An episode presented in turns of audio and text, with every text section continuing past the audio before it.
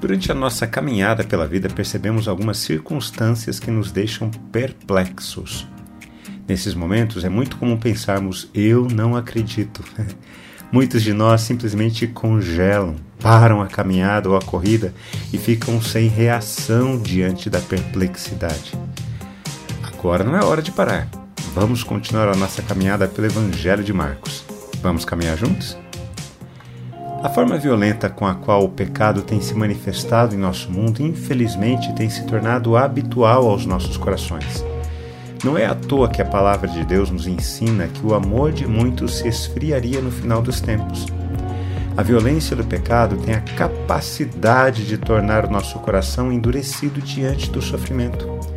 Um coração endurecido tem a tendência de se afastar de Deus e se tornar cada vez mais egoísta. Com isso, evitamos a dor do outro, para que a nossa dor não aumente ainda mais. Jesus desceu do monte juntamente com Pedro, Tiago e João.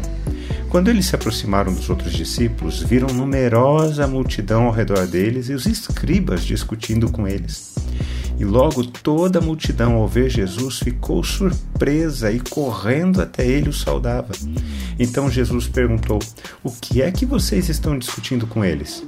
E um, do meio da multidão, respondeu: Mestre, eu trouxe até o Senhor o meu filho que está possuído de um espírito mudo. E este, sempre que se apossa dele, lança-o por terra. E o meu filho espuma, arranja os dentes e vai definhando. Pedi aos seus discípulos que o expulsassem, mas eles não puderam. Então Jesus exclamou: Ó oh, geração incrédula, até quando estarei com vocês? Até quando terei de suportá-los? Tragam o um menino até aqui. Três discípulos seguiam Jesus mais de perto. Nove discípulos não subiram com Jesus ao monte. Os três discípulos, Pedro, Tiago e João, tiveram uma experiência sobrenatural no monte e queriam permanecer lá. Façamos três tendas, foi a ideia de um deles, Pedro. Abaixo do monte, os demais discípulos não souberam como lidar com um jovem que estava possuído de um espírito mudo. As duas atitudes dos dois grupos de discípulos indicavam incredulidade. A incredulidade dos discípulos que subiram ao monte com Jesus era refletida no desejo de nunca mais voltar ao mundo, mas permanecer naquele estado de maravilhamento, com a visão sobrenatural que tiveram. A incredulidade dos discípulos que permaneceram abaixo do monte era refletida na falta de capacidade de lidar com outra visão sobrenatural que tiveram.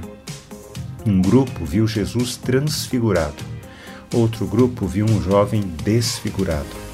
Ambos os grupos não sabiam o que fazer. A exclamação de Jesus é contundente aos dois grupos. Ó oh, geração incrédula, até quando estarei com vocês? Tragam o menino até aqui. Incredulidade é quando, mesmo caminhando com Jesus, vivemos a nossa vida como Jesus não fizesse parte dela.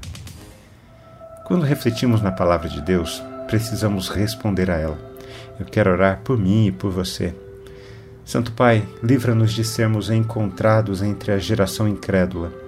Livra-nos da tentação de ficarmos no monte, alheios à dor do outro, mas livra-nos também de não sabermos o que fazer diante da dor do outro.